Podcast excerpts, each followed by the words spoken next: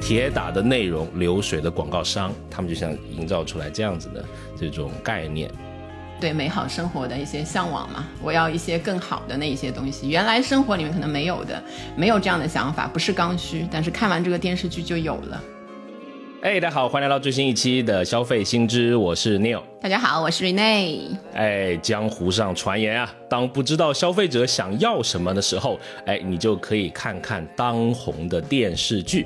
那不仅是剧中人物吃喝玩乐啊，各类的这种消费，以及他们各种时髦的这种观念，剧集里面出现的各类广告，也在映衬着消费市场跳动的脉搏。本期呢，我们就来聊聊影视剧里的消费晴雨表。哎，如果想跟我们有更多的交流和沟通，欢迎加入我们的听友群，入群的通道请关注我们的微信公众号“消费新知”，回复六六六。好，那还是这个老惯例，我们先聊数据啊，先聊一个很近的数据，就是这个暑期档的剧集广告的数据。那根据每日经济新闻的记者统计呢，截止八月九号，今年暑期档已经有九十三部剧集开播，创近十年的新高。目前呢，热度前三十的剧集里面有。广告数据监测的为二十五部，合计呢有四百七十二个广告，其中广告超过二十个的剧集呢就有十二部之多，仅这些剧集就有三百七十五个广告。暑期档剧集广告效应最好的电视剧呢是《长相思》。再分享一个之前的，据说是剧集广告的顶峰的数据，那就是在二零一七年的《欢乐颂二》啊，它这个热播的时候，当时的这个招商可谓是鼎盛至极，因为那个时候有五十家品牌向这部剧砸下了数千万的广告费。那我们再来看看最愿意花钱的是哪一些厂商啊？有饮料、医疗保健、食品和母婴品类是长期稳坐这些聚集广告的大头，比如像什么 Real 的鸡尾酒啊、百岁山啊、惠氏的启赋奶粉啊等这些品牌，都是出现在了最近的多部热门剧集里面。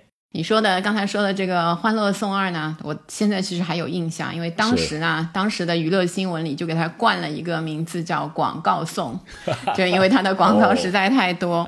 然后到了现在啊，其实厂商们喜欢的剧集类型开始有一些转变了，从都市剧开始慢慢的转向这个古装剧。没错，因为古装剧就是一般都是暑期档的爆款嘛，年轻人的好感度高，本身内容的 IP 啊、制作团队啊，还有演员阵容方面，基本上都有一些在行业顶。顶尖水准的，有一个猫眼专业版的数据统计，截止到八月底，《长相思》的第一季全平台上榜热搜话题超过了八千条，阅读播放量总和破了一千亿。然后还有另外一部啊，也是非常红的，叫《莲花楼》，全平台上榜的热搜话题有三千条，然后阅读。播放量的总和破了六百亿，所以我们看了这一些数据之后啊，就想想我们两个，我们两个虽然不算是那个电视剧的重度的这种爱好者，但是平时也是啊，非常贴近这个生活的那些剧也是都看的。然后嗯，对你来说，过去和最近印象最深的出现过的这个电视剧的品牌是什么？我主要是为了工作，嗯，看一下啊。刚才您说的两部剧，我都涉猎了，观看一下现在年轻人在想些什么。啊，那如果要说最印象深刻的，可能第一想就会是《甄嬛传》吧，啊。《甄嬛传》对这个您看过吗？嗯，我我你应该问我看过几遍呀？也就两遍吧，算很少了。好的啊，你聊到《甄嬛传》里面最深刻的广告，当然我觉得就是这个东阿阿胶了。根据江湖传闻啊，二零一零年，其实当年在筹拍这个《甄嬛传》之前呀，剧组是一直想寻这个赞助的厂商，但那个时候哎情况就不是太好。他们是在这样一个危难关头。头是遇到了东阿阿胶啊，那这个公公司呢就赞助了《甄嬛传》啊，据说啊赞助费仅仅只有两百万，但是这个剧组呢啊，因为就感谢别人这个雪中送炭嘛，是专门为东阿阿胶设计了台词片段，甚至人物啊。随着这个剧集的这种热播，我想这笔费用的这个回报也是大到难以统计。然后这个厂商东阿阿胶啊，从二零零六年到二零一八年，其实连续二十年是连年的涨价的，涨幅达到了七十四倍，这个也是上了经济新闻的。然后有一个很有意思，就是因为每年的这个驴皮涨价，所以当地这个产地养驴的这个积极性被极大的调动了起来。所以《甄嬛传》也没有想到这个连锁效应是驴多了，就是这样的一个一个效应。是，那最近呢，可能我们上一次聊的在群里面也有说，就是这个《装腔启示录》啊，我觉得拍的还还可以啊，但是里面也是有大量的这种啊品牌的出现，而且你不知道是不是赞助，因为我这个啊 很好奇的拉到了最后都没有赞助名单，但是你看到它里面有很多品牌又是那么的明显。啊，不知道啊，他因为他没有直接说品牌名嘛，比如说那个很经典的，他有个情节叫是那个友谊之戒，对吧？是极大的推动。喝醉的时候，对对，买买了一对戒指，俩人对吧？结拜了呀，那个。对对，就吃个饭，随便在街边就买了一个戒指。你看这个男主角啊。但是呢，你仔细一看，人家这个戒指是卡地亚的啊，那一款呢，查了一下，最便宜的小号价值人民币是八千七百五十块。哦，对吧？准备跟太太也来一一对了，是吧？那个查过我们已经超越了友谊了，不需要了。超友谊的关系 啊，懂了懂了。对对对对，当然了，还有各种这种啊，你比较喜欢的香水了，但是它可能比较偏小众，对吧？什么阿迪仙呐，这种啊，就是。挺有意思的吧，就也不说品牌名，但是哎，你在社交网络上就看到各种的博主去扒这部剧啊，这两位人用什么东西，对吧？还有专门的短视频去讲他们的这种穿搭，我甚至都看到了叫拼多多平替系列啊，就是呃左边是聚集的大牌，右边是那个更便宜的一些入门的这种衣服。蛮有意思的，所以像我，我觉得我也看了那个看了几集那个《装腔启示录》嘛，以前也看过那个在豆瓣上连载的那个小说，啊，感觉上呃拍成电视剧之后，当然很多东西又具象的呈现在你面前了，也可能也有一些加进去的，就是品牌 logo 非常明显的，就一下子让人感觉可能呃有一个说法就是消费的这个痒点啊。被制造出来，就制造消费者的那个概念。我们说消费有那个痛点嘛，解决你的恐惧。然后有爽点，对吧？即刻满足。然后痒点可能就是我们如果正面一点说，就是一些对美好生活的一些向往嘛。我要一些更好的那一些东西，原来生活里面可能没有的，没有这样的想法，不是刚需。但是看完这个电视剧就有了，就是满足一下虚拟的自我的这个感觉，沉浸在想象里面。就最后可能有一部分人也是真的去买了这个东西。是，就我跟阿老师分享，我说这个男的怎么会用香膏啊？在飞机上，阿老师第一反应啊，你没有香膏吗？我没有这么说，我说你没见过吗？那个，就我们不用，不代表就是我们不尊重人家用的人，对吧？那个是我没痒啊，蚊子没叮我，反正没有痒哈。没制造成，多看两遍啊，可能就第一集看十遍，就可能就有了。啊，你呢？你最近或者之前有什么比较印象深刻的影视剧的广告？以前就是好玩的，看过那个《武林外传》里面什么白驼山、壮骨粉、唐门不粘锅，就那一些调侃的那个印象特别深，是吧？就没想到，就是到后来，就是开始的时候，好像电视剧慢慢开始有植入的时候，觉得那些广告还挺正常的，因为都是一些日常用品，没错，就挺合适的出现在那里，嗯，就是非常自然的拿出来，或者稍微给一个特写就好了。但有时候这两年的话，你就觉得怎么回事儿啊？就什么东西都有，就是会有一个感。感觉好像我本来看电视看电视剧嘛，其实跟电影很像，就那几个小时，你或者是连续的一个带状的一个电视剧的话，我是沉浸在我的一个梦想里面，跟现实可以稍微脱节一下，放空一下的。没错，有的人可能想要这种甜甜的爱情，对吧？小甜剧，有些人可能喜欢看什么呃狂飙啊，或者什么什么传啊，乾隆大帝啊，就那一些，想要叱咤风云，反正就是给你造梦的那个功能。但是到最后呢，你发现最近看电视剧就是全部都是给消费代偿了。嗯，所以消费就成了一个最高的道德，其他的其实都不重要。到最后，你都都转到消费来了。我就举一个例子啊，就是说九九九感冒灵这个这个产品啊，我我以前是不知道的，现在我都我都能哎感冒，你要不试试这个药吧？因为不管什么剧啊，就没有他进不了的这个剧组。OK，看那个前两年看那个《庆余年》，其实是一个穿越剧，它就是里面有一个主角感染风寒的时候，另外一个就送给他一个九九九感冒莲，就还好算了，因为是穿越穿越剧嘛，古装里面出现。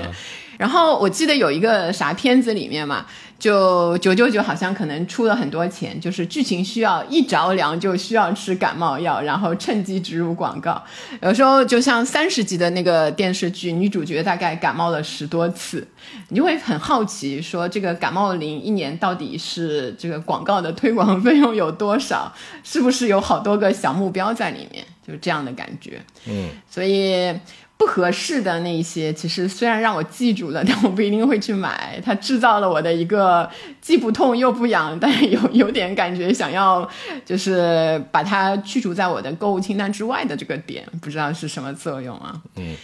然后现在看这个植入的话呢，就最普通的就是道具植入、情节植入、台台词植入。现在有一种那个中插广告小剧场，就那那种。这个的好处呢，就是这个片子一边放一边可以往里投。对。所以有的片子开开始可能那个呃本来剧里面带的植入并没有那么多，但这个随着收视率一路的这个狂飙上扬，然后开始越来越多了。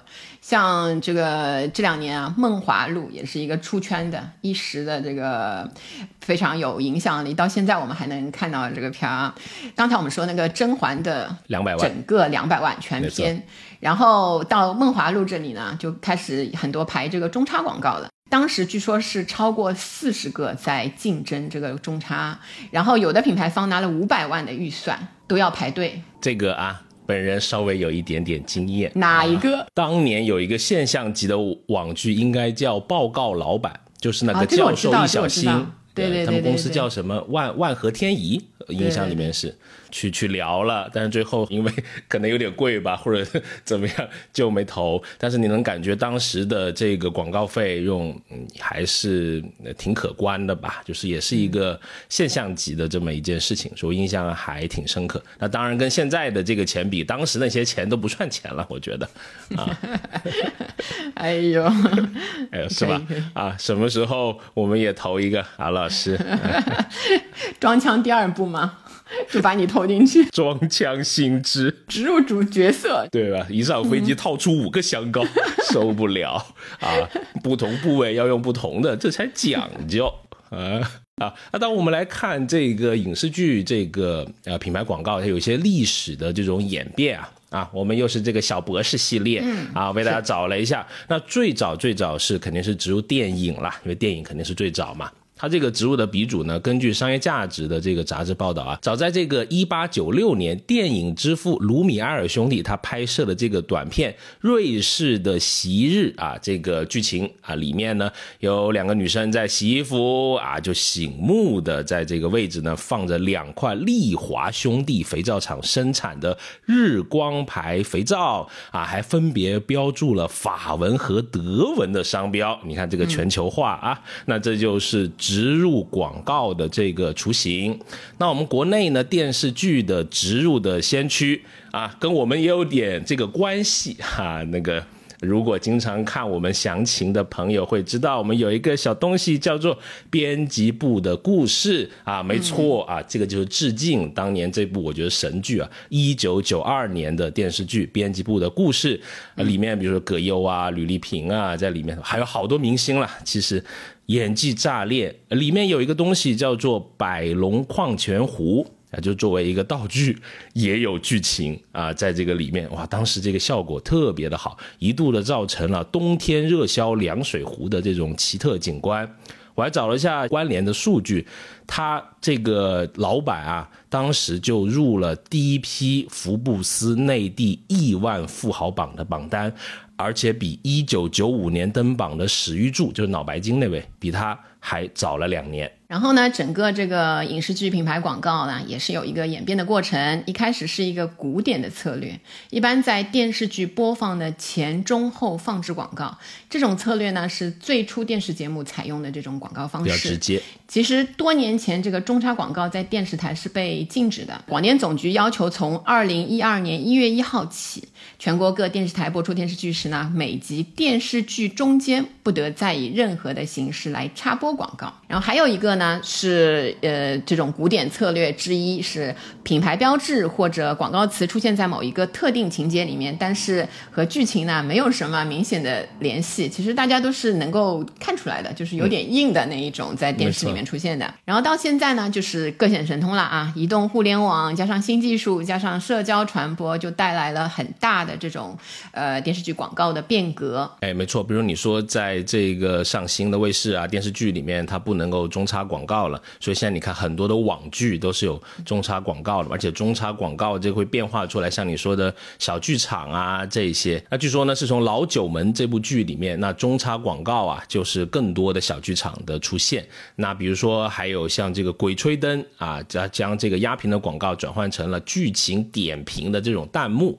还有比如这个综艺了，综艺也很多啊，比如说《奇葩说》，那是以这个主持人比较自嘲的口吻啊，去来借借各种话题来带出这种品牌，比较符合现在年轻人注意力、他们审美的对好玩的这种社交态度的方式来呈现。然后还有一种呢，当然是花了钱的，对吧？我不知道大家有没有看过一个就是讲那个电竞的一个电视剧，就杨洋跟热巴演的，叫《你是我的荣耀》。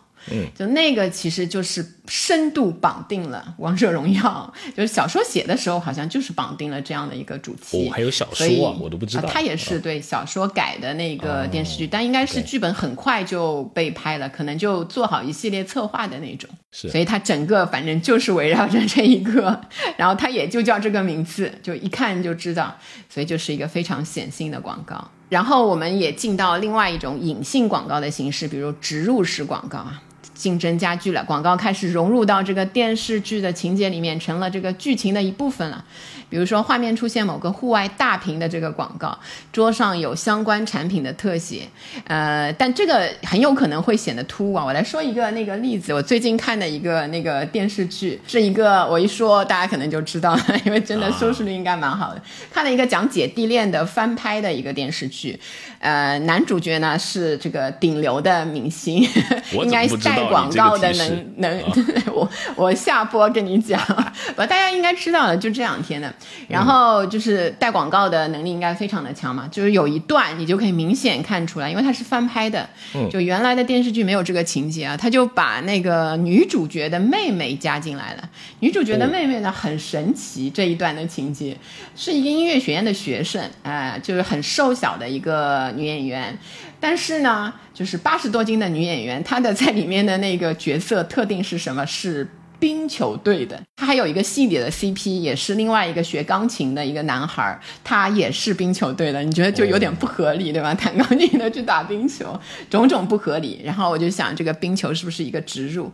后来发现这个植入是这样的，因为他要出现，就广告商太多了，一时搞不过来，就出现在赛场上，赛场旁边拉了一圈的横幅，然后什么六神、李宁、百事还都是挺挺。那个名牌的那那一个大牌的那一种，好一个场景可能可以搞定六七个广告的那种。你回过来就想，那个时候我就看大家弹幕说。快看那个场边的广告，当当然就是很多的时间会显得突兀，因为它并不能完全融入到剧情里面呢，有时就会被观众认为打破了这个情节的连贯性。嗯，没错。然后还有一种是更加的融合式了，对吧？那广告呢，不仅仅是被插入到剧情里面，而且是成了剧情的一个组成的部分啊，成为推动剧情走向的这么一个东西。比如说，你可能涉及到某个品牌的发展历程，那那个主人公可能就在那个。公司里面。对吧？或者是叫差不多名字的，能让你联想到，那这种方式可能更会被观众所接受，因为它没有打破这个剧情的连贯性嘛，也增加了一点这种所谓的真实感。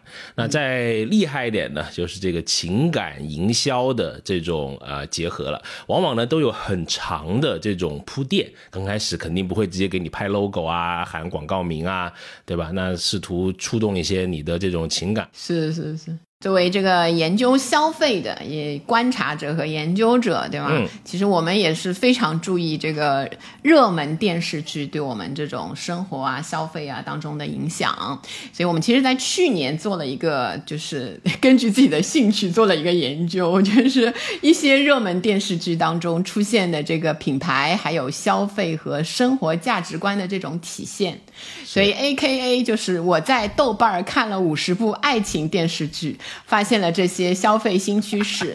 牛老师特地让我说这是我的兴趣，就是爱情电视剧不是牛老师的兴趣，先声明一下，牛老师是被迫的，的为了工作去看的。对 啊，没想到啊，年过半百，有一天也为了工作能看电视，嗯，实现了我小时候的梦想，因为我小时候可喜欢看电视了。是啊，好，我们先聊一下这个一些数据吧。我们总结的一些数据，那我们怎么做的呢？我们就是从呃时间的指针拨到二零一五年啊开始，然后以豆瓣点评热度为一个指标的选择，我们涵盖了诸多的热门的剧集，比如说刚刚讲的《欢乐颂》啊，还有像什么《微微一笑很倾城》啊，类类似的。反正搞完这个研究，我就得了这个恋爱剧的 PTSD。这么容易啊？非常容易预测那个剧情。是的是。好，接下来我们就来聊一下我们发现那些好玩的东西啊，那一些小的数据的分析。我们先来看这些影视剧，它希望让你投射出来的，帮你制造的一个幻境啊，让你看看你想投射的人物是一个具体是什么样子的，而为您这个展现一下。独居，我们发现在里面还是一个挺常见的，比如在里面呢，六成的男主角是独居的，女主角的独居更多，七成啊。然后当然以为后面他们要恋爱嘛，什么哎呀，又要换房子嘛，各种的，哎呀，太不然没什么东西写了嘛。在年龄上呢，哎，也不小也不大，都集中在这个五成左右啊，集中在二十六到三十岁这个黄金当打之年。当打之年，打啥呀？这个是打工呀，打什么？啊，啊，就很努力，因为那你的这个职场经验，你说多吗？也不多啊，说少呢，也开始有几年了，在这个里面就会有矛盾呀，有冲突呀，对吧？才好写嘛。当然，这个年龄，因为他们好多通常后面都结婚了嘛，都是这个剧集里面结婚的一个年龄。看到这个二十六到三十嘛，就是比如说我们三十以上的，就是心里会暗暗的吐槽，就感觉现在三十以前结婚的其实也不多，对吗？不用这么暗示我们说这个啊，女生啊、男生啊什么，你们要早点结婚啊，早点这个完成生育啊，不要这样子，对吧？是，不过这也是前两年的那个趋势。然后这里面戏里面的 CP 呢，明显的男大女小比女大男小多百分之十，就是年上恋跟年下恋的这个分布啊，你可以看一下。其实这两年的话，开始在慢慢的在在有一些偏移了，有很多姐弟恋恋的那一些戏开始出来了，但大部分之前的这一些戏没有特别明显的年龄差。然后确实有超过八成会讨论。育儿和购房这两个主要的问题，也是主要的和消费相关的这个问题。是然后有百分之二十，接近百分之二十出现了自由职业者。其实这也是跟我们社会上这两年观念。慢慢开始多的这一个类型工作的类型开始相关的。没错，而且因为你看这些剧集内容的这种设置，包括你说这个呃姐弟恋越来越多，对吧？可能我想也是跟女性的这个观众呃更多有关，对吧？因为像爽剧啊、甜宠剧是可以带来更多一些的所谓的解压感嘛。然后就是结婚的时间，其实，在剧里面也是有在推迟了，因为二十六到三十岁，在传统观念里面已经属于晚婚了。是吧？你可以看到，在这个剧集里面，大部分的人还是在这个年龄段啊、结婚。当然，最后的很多的剧集的结尾都是以买这个美好的婚姻走进美好婚姻殿堂啊，作为一个结尾，皆大欢喜的这种结尾为主。然后里面也非常多的出现了这个独居青年这一种角色嘛，然后这些里面独居青年经常会跟父母出现矛盾，特别是这个富二代，对吧？就是编剧的，我不知道，因为我也不是富二代，是不是会经常出现啊，矛盾？您负三啊，我希望我成为富一代，就还在努力，对吧？那个，然后那个呃，独居的女性也是经常会出现的这样的一个人物的角色，但他们身上会出现描述安全性的这个桥段。比如说进小偷啊，什么疑似闹鬼呀、这些比较鸡飞狗跳的一些事情会出现的。然后孩子和房子是引导这个戏剧冲突高潮的偏负面的一些内容部分。所以你会看到很多的情节都是由这个来推动的。然后虽然有自由职业者，但是有的话呢，其实是我们呃生活里面能见到的比较少日常型的，就大多数是什么赛车手啊、摄影师啊、博主啊那一些新潮的有社交内容的那一些职业，也非常的光鲜的那一种，可能为了拍摄的需要吧。是，不然这个品牌怎么放呢？你说，对，就配合配合那个广告，会出现各种各样的自由职业者。你说我的职业是打毛衣，怎怎么哦 打了一个什么奢侈品品牌出来，可能也可以。哎，我们再把这个视角放到赞助品牌的这个品类里面，我们观察到的这些电视剧里面啊啊，有三类是最喜欢赞助爱情电视剧的，比如说像餐饮的食品、家居家电和服饰。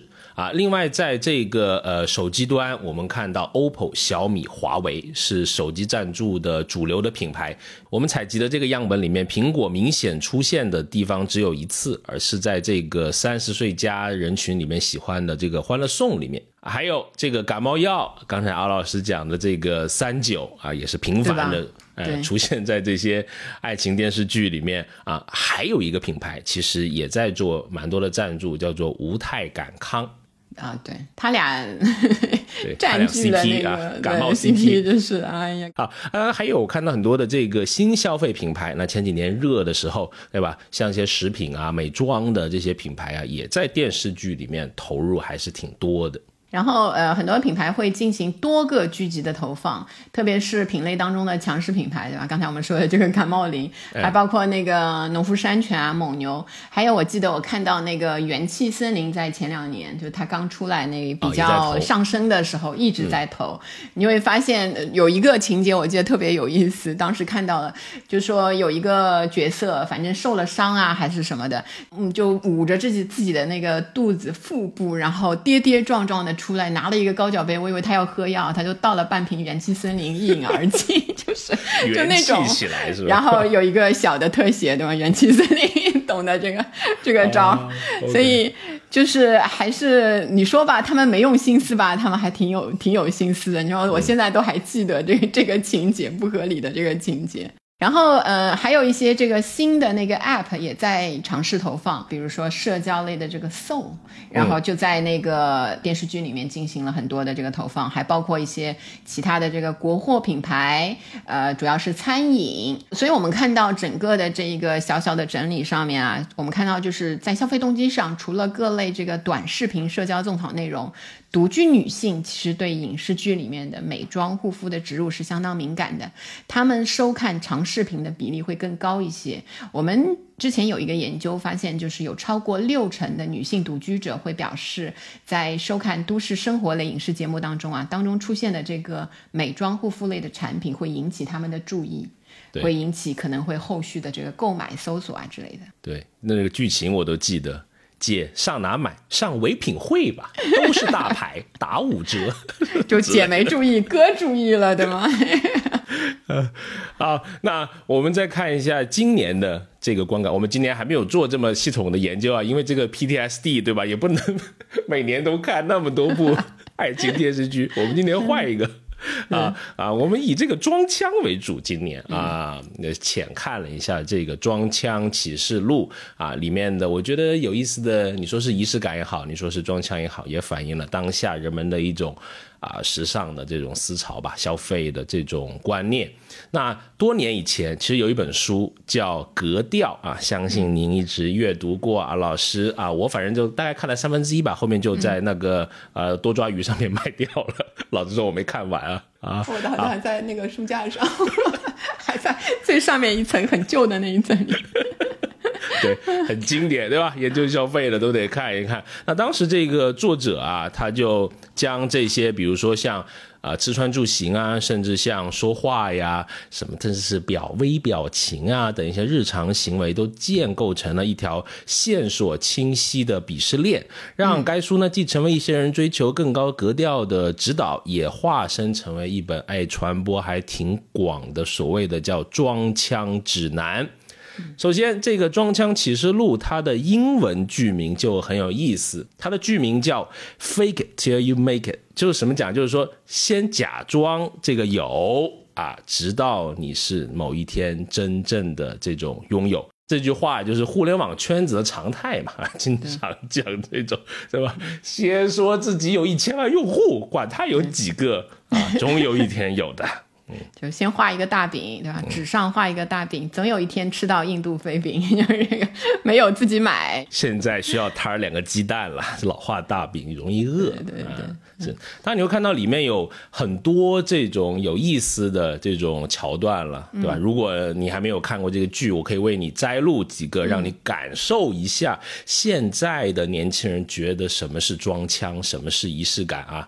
比如说，他说。老酒啊，有氧化的概率。看看这一次给我们什么样的惊喜啊！这个剧情就是在外滩的一个很豪华的酒店啊，一个年轻的男士和比他稍长一些的女士在那里进行一个商务的会谈。这个女主在里面还对装腔她进行了一个定义，她说懂不懂啊？真的一点不重要。那装比拼的要诀呢，就是要用滔滔不绝的速度输出大量的专业词汇，然后输出自己独到的见解，让你觉得我的知识非常的渊博，完全的压住势头就赢了。所以你看，就是在装的讨论上就很容易引起论战，从消费泛化到各个方面，呃，有抖机灵，也有对品牌的这个忠诚度，也有品牌外延出来的个性和地位的证明。然后我就摘了一些那个弹幕啊，真实的弹幕啊，那比如说常见的论战弹幕上写的啊。比如说有什么连这个牌子你都没有用过啊？有什么高人一等啊？有什么我哪哪哪哪一年什么就开始用这个牌子了？你那个时候还在什么类似穿纸尿裤吧？什么类似的这种啊啊？甚至还有人说，我就是那个那个那个公司的，或者我就是卖这个这个东西的，不要听他们瞎吹，听我的。你可以看这种剧集里面，呃，更多的人他的话语也是挺有意思的。嗯，就装腔这种电视剧，就是一种比较密集的这种广告也好，品牌的出现的方式嘛。其实和其他的这种代偿作用一样，它就用消费，就是我刚才说的，用消费代偿了其他你在影视剧里面吸引到的最。这种情绪价值，呃，但是也是一样，就是因为它是一种代偿作用，它是人是像采矿一样都会枯竭的。你看到后面就没什么感觉了，就你第二次再去看另外一部很充斥了这种品牌的。就是你可能就没有像第一部看到那样哦，看到新世界也不过如此。你你这个只说到了那个蒂芬尼，那个说到了什么爱马仕啊，在上面呢，在上面呢，反正我也都买不起，就算了，就是这样。所以如果到就是大家都枯竭的那个地步的话，嗯，这种这种消费上的广告的密集的插入，其实是一种拔苗助长的这样的一个影响。不过那个友谊之戒，有一说一，设计还是蛮好看。你买了吗？你三种材料捆在一起，我跟你说了，我超越了友谊啊，不需要了呀。你这个，你你这个暗示啥意思啊？暗示此处卡地亚应该想一想我们。对对对，然后可以拨打那个什么屏幕右下角的电话是吧？只剩三十组了，现在太热门了。好，那当然了，现在是一个智能年代了，对吧？AI 呀，什么大数据啊，每天你都听到好多这些哇，好科幻的这种词。我们讲现在是智能年代的这种广告。早在很久以前，美国百货商店之父约翰沃纳梅克他就感叹：“而我知道啊，在广告上面的投资有一半就是打水漂的，是没用的。但问题是，我不知道是哪一半。”啊，但现在的很多数据可以告诉你到底在哪里打水漂了。哦，首先这个数据要是真实的情况下啊，当然也会有很多的迷雾啊。你怎么有一种意志腔啊？什么意志腔？不是你突然开始讲意志片的那种腔调是为什么？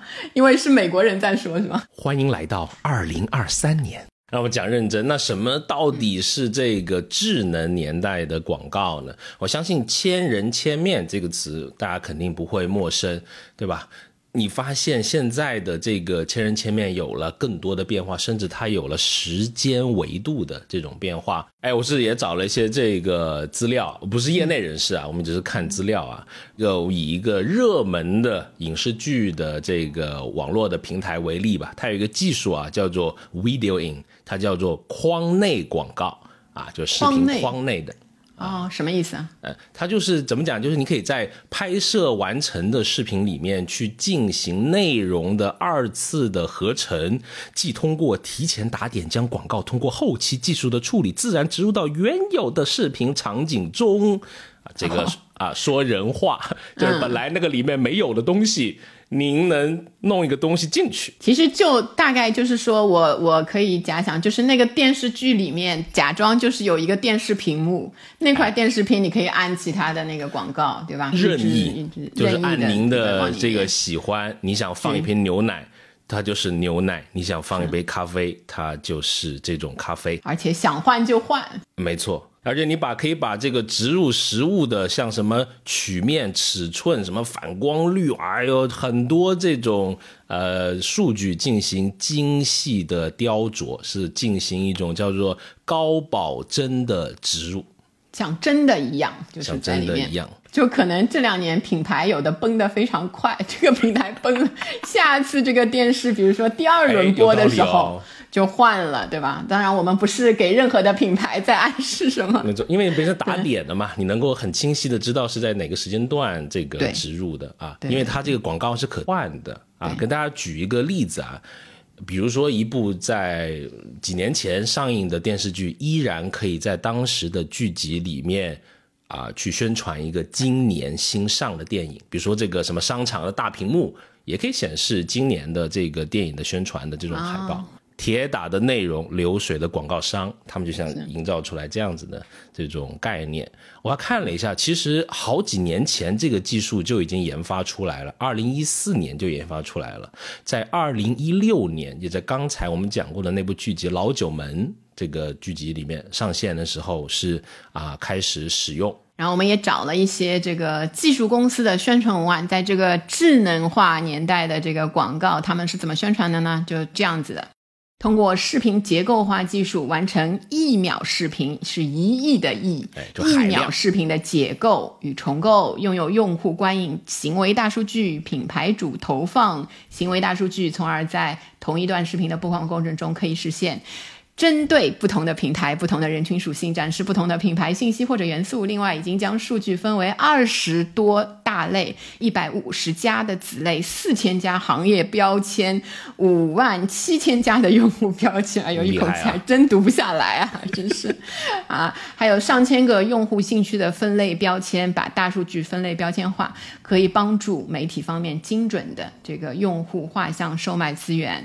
当然，我们现在看这个也是很有感慨。就是在另一端，商家端或者技术端，呃，看起来我们好像都是一个个，就观众又变成一个个工具人了。就是因为在分析大家的这个行为，我们都在被解构、数据化，散落在这个互联网的每一个角落，对吧？人有时候这个观众是 A 造型，有时候是 B 造型，想想还是蛮赛博的。非常赛博，对吧？因为你在不同的平台，你的观影的习惯可能是不一样的，对吧？你看他们现在都能把都那么精细，都能够预测预测你的预测。哎，怎么讲呢？反正我有一个呃很强的一个可能比较偏情绪化的一个 反馈说法说法来自自家的地方不要那个了。现在是 Neo 老师扮演的 Neo 老师说的一句偏情绪化的这种话。啊，就你看现在这种广告的颗粒度已经可以到原子级别，对吧？千变万化，什么千人千面，万人万面。但是你看现在在电商平台上依然有那么多的，有时候假货，有时候碰瓷对吧？真假美猴王的这种大戏依然是在上演的。你说就没有技术能够识别这些吗？啊，我不知道啊。希望这个各个平台还是加油努力啊。如果这如果是消费者的话，我可能会有这些感慨。所以你会发现，现在的消费者对于他的隐私的重要性。是越来越感知这个度啊，是越来越强了。在这几年呢，也是被比较大的强调。我们看到很多新的法规是在出台我们国家的，比如说像这个数字安全法，像这个个人信息保护法。如果你是一个关心用户隐私的，就关心就不不是去就是强迫别人去来出售或者是分享，尊重，哎，尊重这个词好。你尊重这个用户隐私的厂商，好感度是会上升的。比如说，有些手机会要求 App 不跟踪啊，啊，比如说有一些这个呃输入法，现在不老是说会袒露小秘密嘛？那有些厂商也会自己做啊输入法，比如说像微信吧，印象里面就说他推出这个输入法不是为了争夺这个市场，而是为了更好的保护用户的隐私。那像这些平台啊，也会这个啊，阿老师叫做 救生圈 啊，也会给你一些工具了，对吧？大家也可以进行一些自救，比如说你的呃注册时候的邮箱啊，可以是这个一次性的邮箱，或者是这种虚拟邮箱，给你一层保护，这样给一层保护啊。比如说像这个呃视频号，视频号里面其实可以自定义昵称的，我不知道大家有没有体验过，就是你进入别人的这个直播间显示的名字啊，可以不是你的啊微信名字的，就嗯你的头像跟名字都换掉，对吧？变成一个另外一个名字的，对，变成另一个赛博，好的啊，啊是这个对我非常有用。就是你知道，我有很多的朋友现在在做视频号嘛，他们会要直播嘛，对吧？有时候我们就关心一下，就看一看，哎，这老朋友最近又在干嘛呀？刚开始是真名真人进去的时候，会叫我名字的，欢迎，你好，老师，小刘老师来到直播间。你说这个时候。我要不要表示一些什么呢？不互动就觉得有点尴尬，对吗？就是被叫名字的那个，是不是得刷一个火箭呀？是吧？发点微信豆，尴尬，反正发也不好，不发也不好。哎，后面我发现可以改一个名字，哈哈，再也不知道我进来了。感谢这个提供了一个保护你有老师钱钱包的那一个小救生圈，需要一个。缓冲带是的，所以在看电视剧的时候，同时看广告，就是我们现在的一个生活的常态，对吧？因为它是植入在里面的，你现在也没办法直接的跳过去。没错，甚至你有时候付了钱，前面的那个片头广告也不一定能跳过去。但是我们可以控制自己，对吧？看的时候，呃，先想一想我们刚才说的那个工具人，对吧？他们也是在分析我们。所以看电视的时候，保持着自己看电视的初心。你看电视是奔什么来的？是甜甜的爱情吗？还是那个？那个戒指 就是要买一个衣服，还是要买一个戒指？就想好自己的那个初心。就卡夫卡说过一句话，就是能看到美，一直保有这个看到美好东西的这个能力的人是不会老的。不要老是想着买东西了，看一些美好的东西。这一句话我不知当讲不当讲。能够随时背诵卡夫卡的人，是不是也应该出现在那部剧里面呀？就是月亮跟六便士是更适合的一个。啊，好 好，那我们本期节目呢就到这里了。如果想跟我们有更多的交流和沟通，欢迎加入我们的听友群。入群的通道，请关注我们的微信公众号“消费新知”，回复六六六。当然也非常非常的开心，如果你订阅关注我们这个播客“消费新知”，每一期呢跟你聊消费的新数据、新趋势，以及我们在消费者行为研究中的一些观察。如果你觉得我们聊的还可以，欢迎将我们的播客分享给你的朋友。这将会是对我们们非常非常重要的支持。好，那就期待能在下一期节目继续的与你在空中相遇。拜拜，拜拜。学而时习之，不亦说乎？下回见。